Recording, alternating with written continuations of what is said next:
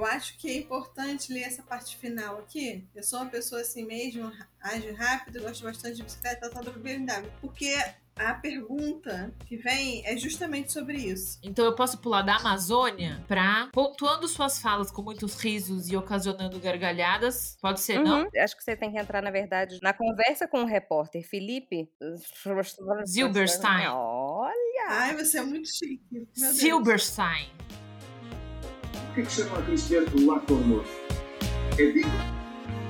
Sabe? Acho que é uma coisa um pouco italiana que acontece, né? Eu tenho essa, como se diz no Brasil, essa pegada italiana, né? Torlone, né? Nunca se enganam no seu nome. Ah, o Tony Ramos me chama de Portelone, to- Toblerone. Toblerone é bom que é essa coisa de chocolate. Sejam bem-vindos, bebês, a mais um episódio do podcast Alá Torlone. Eu sou a Fabi e hoje temos a presença da Lala, oi Lala, Oi, Fabi. e da Lori, oi Lori. Oi, Fabi. Nós somos parte do time do La Torlone e traremos mais um episódio feito para quem quer ouvir os pensamentos de Cristiane enquanto lava uma louça, joga um Candy Crush ou quer pegar no sono. O nosso maravilhoso quadro Pra que ler se eu posso ouvir? No episódio de hoje, a gente vai ter uma entrevista muito maravilhosa que a Cristiane deu para Playboy em 2009. A atriz Cristiane Torlone estava quase duas horas atrasada, mas quando despontou, toda de branco, pedalando sua bicicleta pela calçada da praia da Barra da Tijuca, qualquer traço de irritação se desfez. Linda, ela pediu uma água de coco e sentou-se num quiosque de frente para o mar, disponível para conversa. Não queria ser fotografada. Impossível, argumentou o repórter, privar o leitor de imagem tão bela. Ela cedeu. A tarde caiu, Torlone tirou os óculos escuros e o bate-papo continuou no restaurante nativo, no outro lado da rua. Aos 52 anos, La Torlone mantém um charme irresistível. Estrela da novela das oito da Rede Globo, Caminho das Índias, a atriz combina um passado instigante com um presente consagrador. Nos anos de 1980, ela dividia palanque com importantes figuras políticas durante o período de abertura e acabou conhecida como a Musa das Diretas, ao mesmo tempo que estrelou ensaios para lá de ousados na Playboy, 1983 e 1984,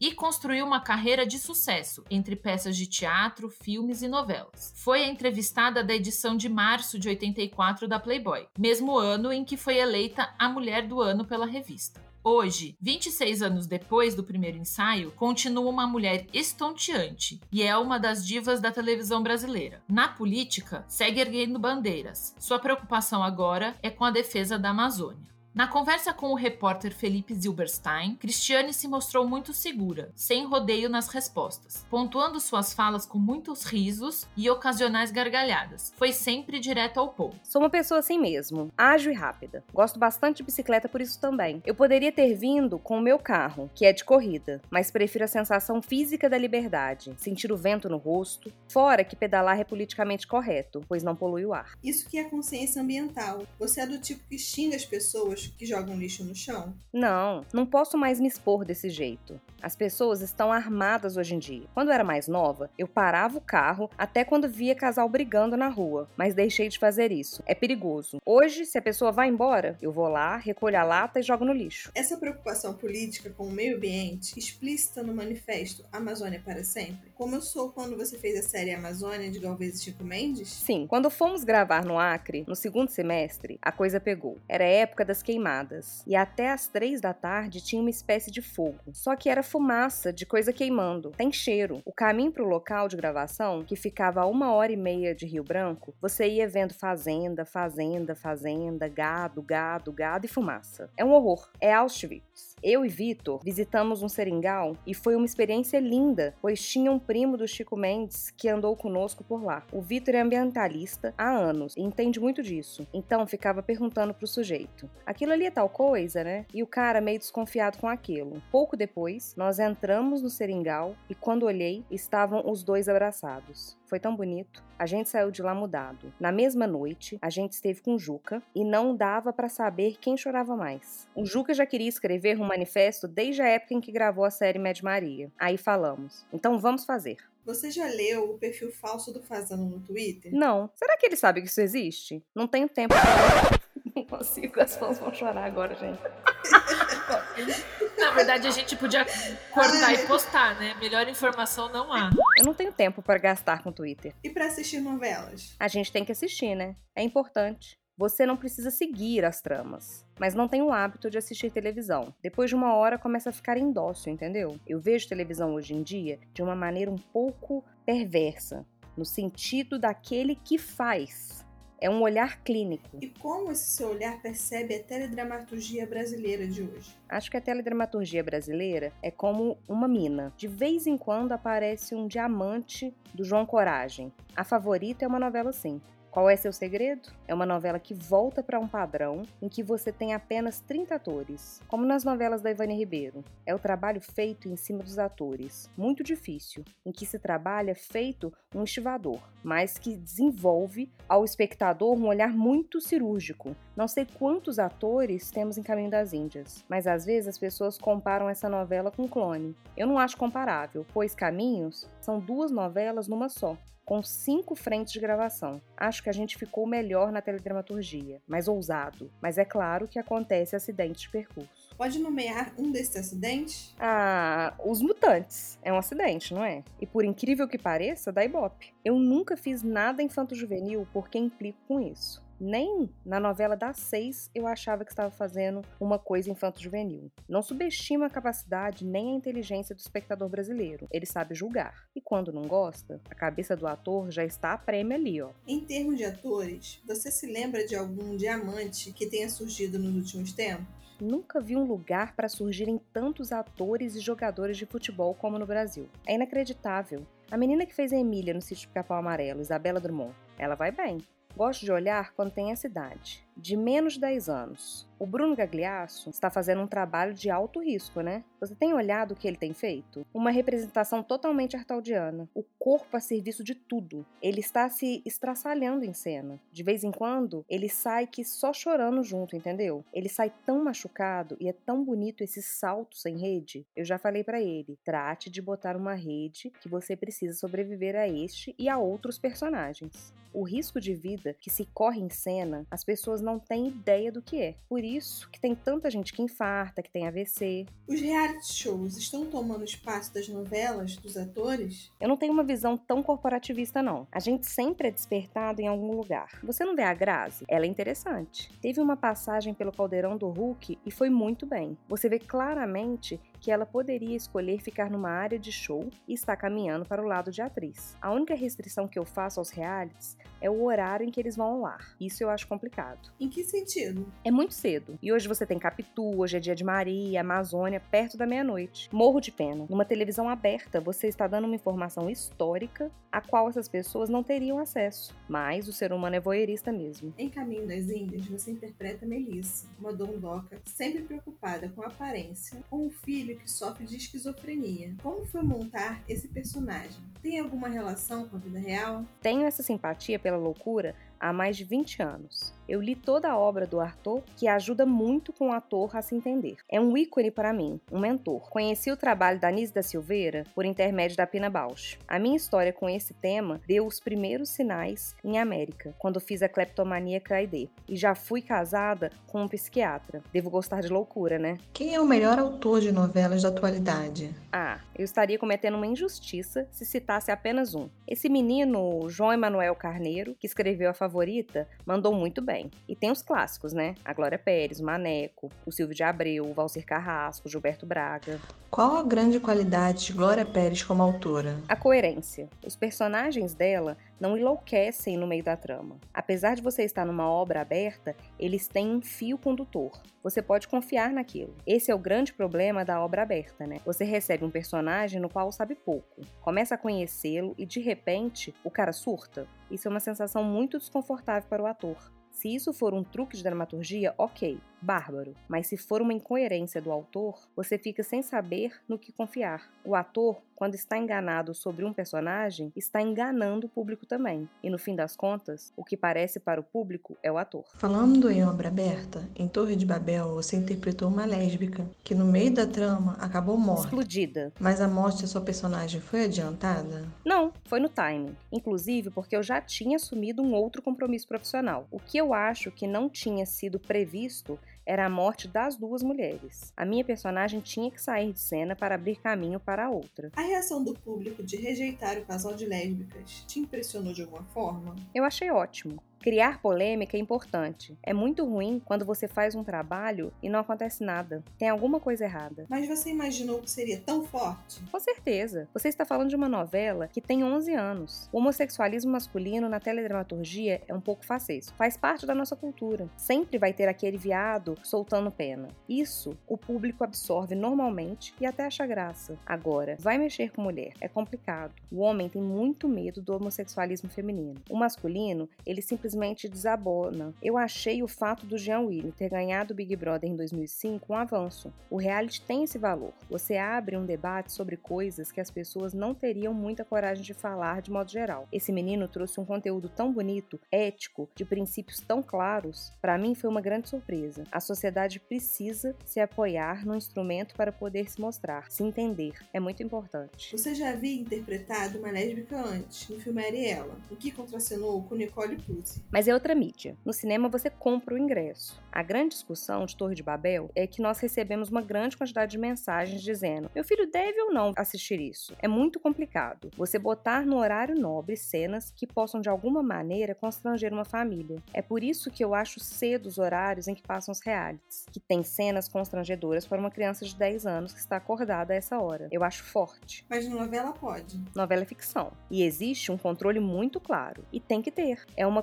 concessão, televisão aberta. Ainda sobre Ariela, você ficou chateada? Ah, mas isso já faz parte de outra encarnação, sabia? Tem coisas que já estão tão antigas. Você gostaria de tomar alguma coisa? O chopp daqui é bem tirado, hein? Prosecco me dá uma dor de cabeça infernal. A mim também. Você se incomoda em falar da época de Ariela? Não, eu só não vejo interesse nisso. Você manda muito pouco no cinema. É a mídia que você tem menos poder sobre o produto final. No Ariela, houve takes que foram inseridos no meio das minhas cenas. Mas eu acho que isso acontece muito na carreira. Você não tem agente de atores no Brasil. Não existe essa estrutura. Takes de sexo explícito? Exatamente. Isso deu uma confusão do tamanho de um bonde na época. Eu tenho pai e mãe, né? Mas ali a barra era muito pesada. Para mim foi uma sinalização. Como tinha pessoas amigas envolvidas no filme, eu tive que ficar quieta. Foi muito ruim. Você trabalhou também com o diretor Walter Hugo Corey, que era célebre por filmar cenas quentes. Aí é que está a diferença. O Walter Hugo Corey era um homem incrível, cara. Como ele era no set? Um lorde. Walter era um daqueles homens que você dizia assim: obrigada por ter me escolhido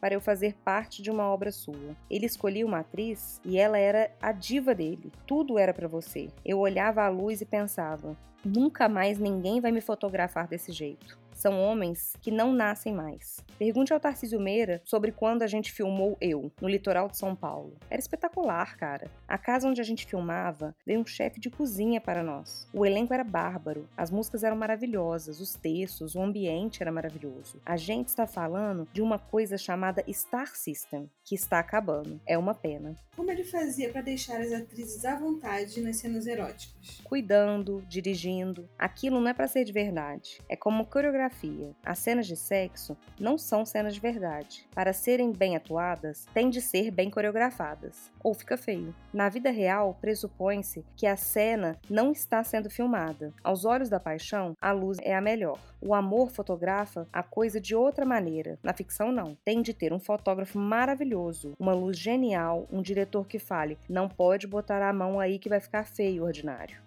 essa gentileza que muda a coisa de uma categoria para outra. Depois do Ariela, você pode observar que talvez eu tenha feito cenas sem nenhum tipo de inserção, até mais fortes. Eu já fiz Águia na Cabeça, que é um filme forte, e Rio Babilônia. Você acha que, se eu tivesse problema em ser erótica, teria posado duas vezes para Playboy? Vamos falar sobre a Playboy então. Ah, mas teremos que falar disso, né? O que significava posar nua no começo dos anos 80? Havia uma postura libertária, anti-censura, com essa atitude? Para mim não tem essa conexão. E olha que eu sou uma pessoa politizada para burro, sempre fui. Mas o nu tem outro caminho para mim, um caminho de revelação. Acho que tem a ver com a maternidade também. O primeiro ensaio, que nem era no artístico, foi com a fotógrafa Marisa Álvares Lima, que é um ensaio lindo que eu fiz para a revista Status. Era 79 e eu tinha tido as crianças havia dois meses. As fotos são renascentistas. Estou sempre com os lenços, só aparece um pouco de seio. E com o Luiz Trípoli, que fotografou você na Playboy? Eu e o Trípoli, a gente teve um encontro excepcional. Eu já tinha visto fotos dele antes. Lembro que eu estava dançando na boate Hipopótamos e tinha um sujeito me olhando havia muito tempo. O Daniel, mas veio falar comigo que ia me apresentar a uma pessoa que queria me fotografar. Era o Trípoli. Ele já estava me fotografando, vendo o que ia acontecer. A partir dali, fizemos um trabalho que eu acho que culmina com o ensaio em preto e branco de 84. Ah, o célebre ensaio em preto e branco. Quando a Playboy me convidou, eu disse: Ih, Luiz, agora eu acho que já passou da época não dá mais. Mas tinha o Mário de Andrade, que era bárbaro. Isso faz a diferença. As pessoas certas, na hora certa, no lugar certo. Se você olhar naquele tempo, aí sim, estamos saindo da ditadura, começando um processo de abertura. Quando eu fotografei pela primeira vez na status, eu tinha 22 anos. Depois fui me vendo cada vez mais nessa situação da abertura política que você está falando. E isso não era de maneira nenhuma contraditório com o caminho, com a minha pesquisa de saber o que fazer com o meu corpo. O Luiz, para mim, é um grande artista. Esse encontro está dentro de uma estrutura muito interessante para o Brasil. E o Mário está ali. O Mário comprava umas ideias inacreditáveis. O ensaio saiu em formato bem diferente. Era preto e branco e vinha num livro muito bonito. Eu só fiz o livro porque o Mário falou assim: Eu já sei que você vai nos pedir uma coisa que é para não fazer. Eu disse: Vou um ensaio em preto e branco. Aí a gente arrebentou. Foi a última vez que eu posei. É uma idade de ouro, 27 anos, um corpo de ouro, sabe? Era tudo tão perfeito que a gente fotografou em preto e branco e acabou. O trípode era um parceiro. Pegava os negativos, uma tesoura e me chamava. Zuft! Sobrava apenas um. Ninguém viu o resto. Aquele ensaio é usado até para os padrões atuais da revista. Foi para arrebentar mesmo? Ah, foi. Você já previu o resultado final? Sim. Não é como um filme em que você pode estar exposta a uma coisa que não sabe o que vai acontecer. As fotos são como pinturas. Tem uma das fotos em que eu estou com um cigarro. Se você olhar, a cinza está perfeita. Eu fiquei parada naquela posição o tempo de carburar o cigarro inteiro. Quanto tempo demora um cigarro? Fazer um trabalho desse é de enorme responsabilidade. Eu acho todos bonitos, mas o último trabalho é indiscutível. É uma coisa meio punk. Como foi escolhido esse tema? É a época de Blade Runner. O tema estava no ar. O ensaio é muito teatral. Tem uma violência naquela estética, uma agressividade. Você vê os figurinos que a Maria Maia usa na novela com as meias rasgadas? Eu fiz isso há 25 anos. O Luiz tem uma coisa engraçada que é assim: você ficava três horas se arrumando, aí ele ia lá para ver e dizia: pode lavar a cara, o cabelo e vamos começar tudo de novo. Tinha uma coisa de vai ser desse jeito. Você sabia que estava entrando numa aventura de 12 horas de trabalho e que ia sair uma coisa única. Isso tem a ver com teatro. Posso entrar tranquilamente pela noite um bom vinho, uma boa mesa, boa música e a coisa vai andando, mas com muito controle e consciência. E hoje? Eu não sei se gosto do que é fotografado hoje em dia. Gosto de algumas coisas, dificilmente o ensaio inteiro. Não é nem da Playboy particularmente. Acho que tem um escracho, que é uma palavra chula. A gente entrou num hortifruti sexual muito estranho. O ensaio que fiz é difícil para quem vê. Não acho que seja um ensaio que o cara tenha um drive sexual imediato. Não terá. A proposta ali não era aquela. Você fica meio assim quando vê, entendeu? Acho que nem todo mundo que viu gostou. Agora, chulo ele não era. A minha trajetória com o Luiz tem a ver com perigo. A coisa chula não é perigosa, é ordinária. Você olha, consome e vai-se embora. A coisa artisticamente perigosa muda você, muda o seu olhar. A ideia é essa. A nudez, para mim, vira ideológica quando, no último ensaio que faço pro Playboy, vem a barganha. Então digo que quero fazer um entrevistão, que era um espaço masculino. Aquilo é muito interessante. No mesmo trabalho, você tem aquele ensaio em preto e branco e o entrevistão comigo. Nessa entrevista de 84, você disse que a cada campanha política fazia uma matéria nua, só para sacanear o filho da puta. Como era isso? Você responde às rédeas que tentam colocar em você. No livro da Playboy eu digo: eu quero tudo. É isso. Eu quero a minha liberdade. Sou eu que pago pela minha vida. Uma mulher que paga suas contas, escolhe o que diz, o que faz com o corpo dela, com quem ela dorme. Nós temos atrizes jovens e de vez em quando eu ouço uns comentários do tipo: Ah, fulana de tal come todo mundo. E eu digo: Pode. Ela está pagando, dorme com quem ela quiser. E aí? Os homens passaram milhares de anos sendo comedores. Quando as mulheres começam a ser, aí vem a tarja moralista, vadia. Opa, Vamos com cuidado, né? Apesar de ser uma atriz que, como disse, pagava suas contas, você perdeu a virgindade tarde, aos 20 anos. com o diretor Denis Carvalho, com quem acabou se casando. Você, apesar de tudo, tinha uma postura conservadora em relação ao sexo? Não é um conto de fadas? Você procurou um conto de fada? Não, acho que deve ter a ver com algum tipo de romantismo, né? Quer coisa mais romântica do que essa? Seu primeiro homem ser seu marido, pai dos seus filhos? Talvez eu tenha essa alma do século XIV, no século XXI. Faz parte. É uma escolha pessoal e intransferível. Não teve sociedade nenhuma, nem cartilha nenhuma, ninguém que tenha me empurrado para coisa alguma, o que não deixa de ser o meu estilo uma história do século XX, né? Até porque, depois de Denis Carvalho, você se casou com seu terapeuta, Eduardo Mascarenhas, um cara com uma visão libertária sobre relacionamento. É só você ver os artigos que ele escrevia para o jornal O Dia. Só os artigos sobre o complexo de Édipo, eu me perguntava, mas Eduardo, pode publicar isso aqui? De onde veio esse seu engajamento político? Da minha estrutura familiar e da educação que a gente recebia no colégio. Existia uma matéria chamada Educação Moral e Cívica, que depois virou Organização Social e Política Brasileira. Hoje em dia, não existe no currículo nenhuma matéria que fale sobre cidadania. A Lúcia Hipólito foi minha professora de História Internacional e o Chico Alencar de História do Brasil. Por que você acha que os dinossauros continuam no Parque Jurássico de Brasília? Estávamos há 20 anos deseducando as novas gerações. É, você foi a musa das diretas já em 84.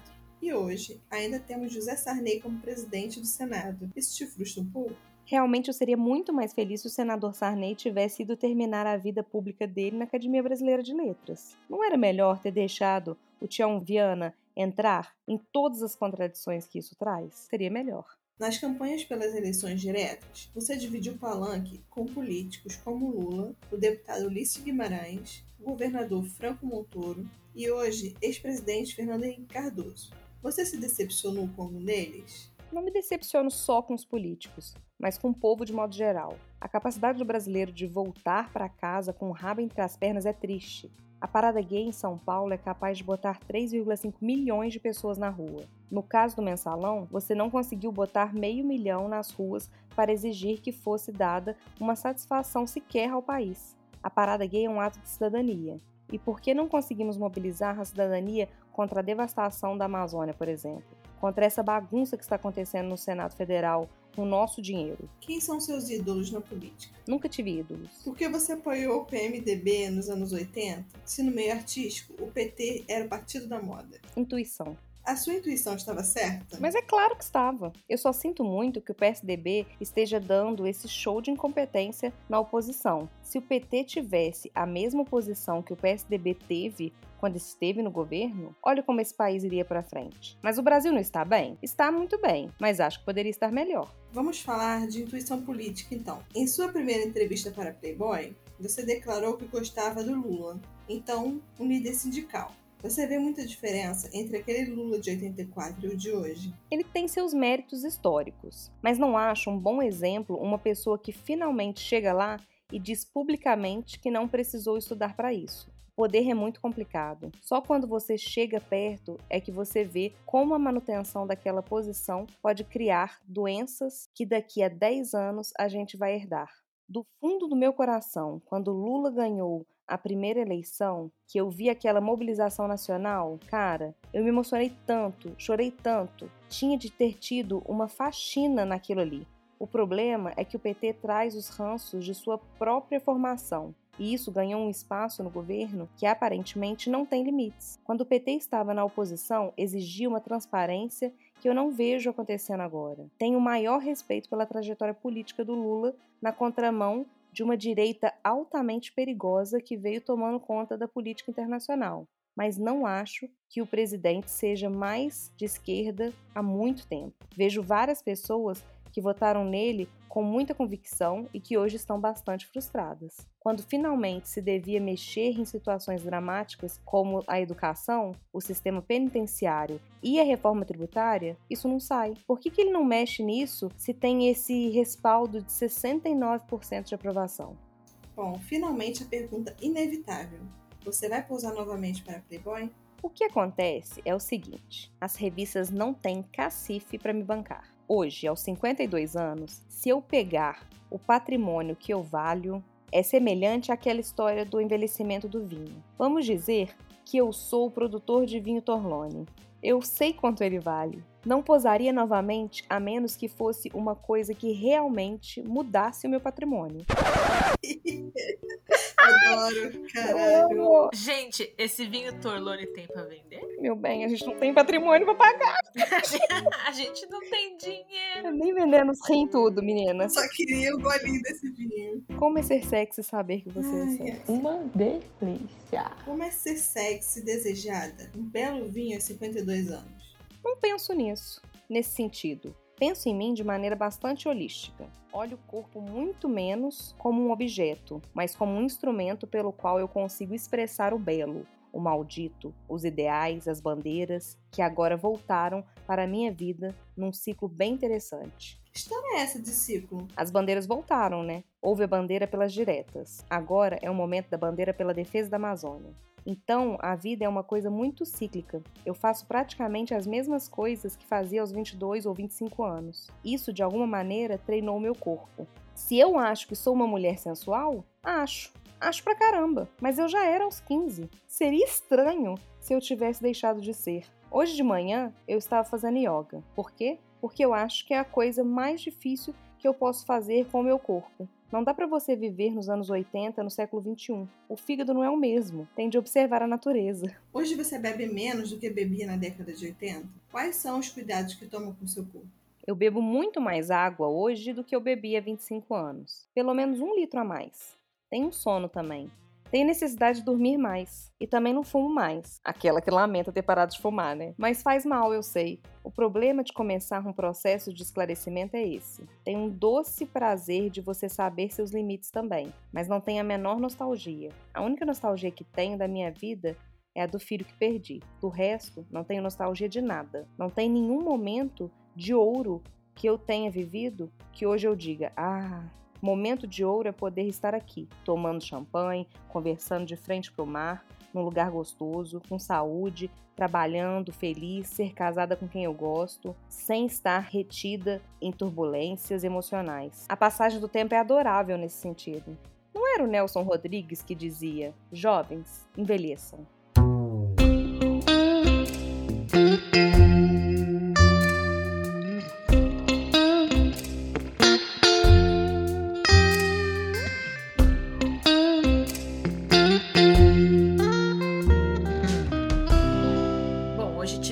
Então essa entrevista de agosto de 2009 para Playboy. E não se esqueçam, se tiverem alguma sugestão ou assuntos que queiram que a gente aborde ou alguma entrevista em especial, podem mandar e-mail pro latorlonefc@gmail.com. E é isso, bebês. Até a próxima. Até a próxima. Até a próxima!